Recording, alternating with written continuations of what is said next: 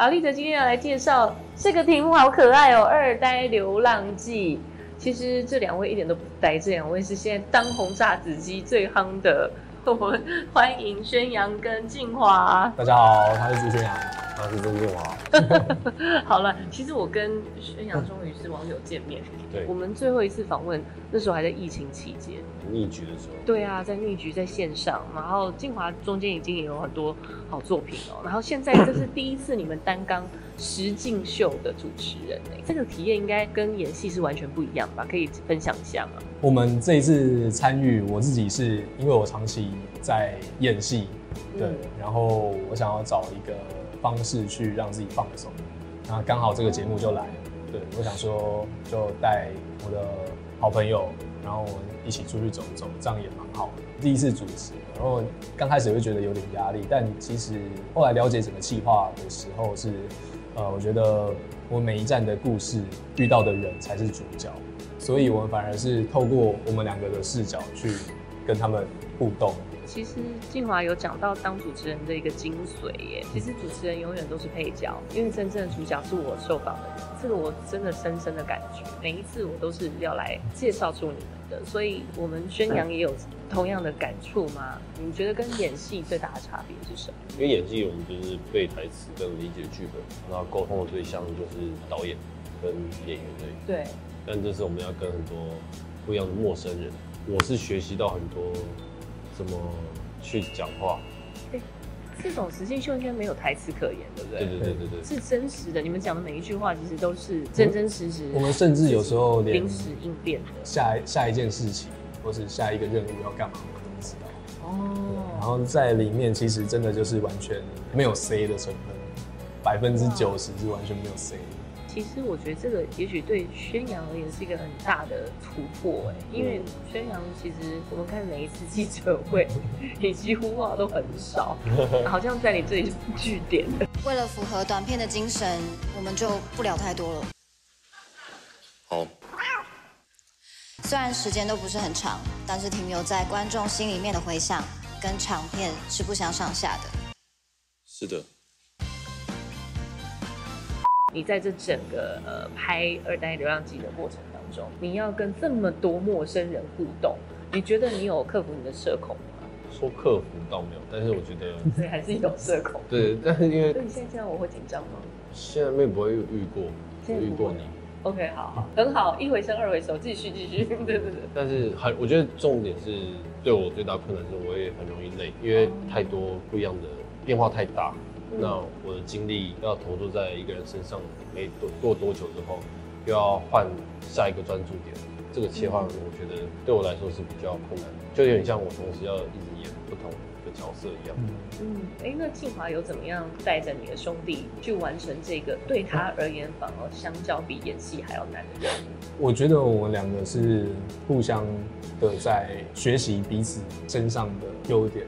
因为像比方说像小猪他，你说他前面宣传就是话话很少，可是他虽然话很少，可是我觉得他反而是一种他自在的方式。反而在他身上，我是学到很多要怎么透过自己，然后完完全全的在镜头前表达出自己的感受还有情绪。就是我觉得《二代流浪记》，你们一定可以看到他很多的面相。因为那说说你们的私交本来是怎么来的？因为其实这是你们第一次的荧幕合作，嗯，但私底下你们本来就是朋友的。为什么你们会这么好？我们第一次见面是北影非常新人的时候，嗯，然后那一届我们刚好在同一届，对，然后那时候见面话也不多，对，但我们都很欣赏彼此的作品跟角色。那真的到真的又更熟一点，是在逆局里面的合作。虽然我们没有对到戏，对，可是常常都在收工的时候碰到，我们就开始聊一些戏上面的东西。我很好奇，其实再怎么亲的兄弟哦，都会有意见不同，甚至会吵架。你们两个会吵架吗？而且我不知道你私底下是不是也是这么的内敛？你不高兴的样子是什么？你看像刚刚他那样子，嗯，他讲话就是讲到这，就是他会一直讲噼啪啪啪。那我一开始会觉得说，静华，等一下，我快睡着了，但我还是会认真听，所以你那次只有内心的 OS，因为他从拍节目到现在都是这样。那我觉得你蛮了解没有没有人喜欢讲话被打断，嗯，那哦我也知道他想想把这些事情都讲出来。那嗯我觉得我能做的就是听倾听。倾听这样。所以基本上你也没有什么情绪，你的不高兴只是内心说我想睡觉这样子而已。其实我话也很少，对，但就是他为了填充呃，填空我的那个空白，哦，所以其实是他这是静华贴心的表现，对不对？对，我那时候最常讲的一句话就是，你累的时候没关系，你交给我。哦，对，可是你开心的时候你要带我出去玩。对，就是我们互相其实都互相在帮助，嗯，然后也在从对方身上学习、就他的强项在工作，我的强项在，放松。啊，对我都在这个节享受在这个节目里面。其实真的有点像是哥哥带着弟弟，就是一起去冒险。嗯，嗯嗯，其实我必须要讲一句公道话，静华的确我访问好几次了嘛，在一群人当中，你真的是安静的，他真的是安静的。所以在二代流浪记，他是那个讲话担纲，真的是为了弟弟。我自己也超不会讲，不会 但我只能不会，碎碎念，然后嗯，讲自己看到的东西。那 他突怎样然怎样就我没讲话的时候，他会那个突然觉得哦，我现在要当个主持人，然后就开始一个一个问大家，真的真的看起来很挫。就是他还要自己 cue 自己说，我现在是主持人，对对对，然后然后就开始问。所有观所所有我们面对的人，然后问一些嗯，看起来很奇怪问题。你问这是过蛮好笑问题是什么？那一桌大概有二十个人在吃饭吧，嗯，然后他一一跟这二十个人一一人问一句，然后大家饭都不用吃，他就一人问一句，开始做访谈他。一个一个问，大家要大家自我介绍，然后就一个一个这样绕着，然后镜头就一个一个这样拍，拍完拍完拍到二十个之后，可能摄影也然后大觉得累，大概十五个的时候，我就觉得我眼神有点涣散，我没有办法再专注，然后那个菜都冷掉。了。我也不喜欢那样，我只是想说，他觉得是他的工作内容，你就就反正就是尽量有的事情做嘛，然后大家这样可以多了解彼此啊。哎、其实很贴心的，因为那天就是你的心情可能不太好，所以就是他就很努力的，对对对对，哎是整场撑起来的。在我们进入最后一个小环节之前，我也很好奇，因为其实我这样听下来，我觉得就是小猪你在你的戏剧作品里面的角色，其实跟你本人的个性是不一样的。因为你本人其实是一个很放松做自己的人，可是当你在进入戏剧里面的角色，那是一个全然的不同的人，他不是朱宣阳。那你要怎么样进入那个戏剧啊？这也是我思考最多的事情，也是我跟静华一直在探讨的事情。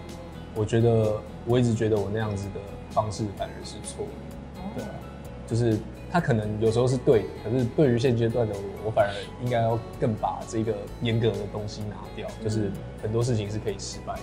这会有很多碰撞期，嗯，可能我会一直先把自己清空啊，这种感觉，这个这蛮抽象，这可能会聊很久。哦，那我们下回聊。对对对，我们下回聊。那我们最后一个小环节，因为我觉得在这四十天下来，你们也建立了非常深厚的感情。然后在刚刚的访谈当中，其实你们都听到了对彼此很多你们第一次听到的心声。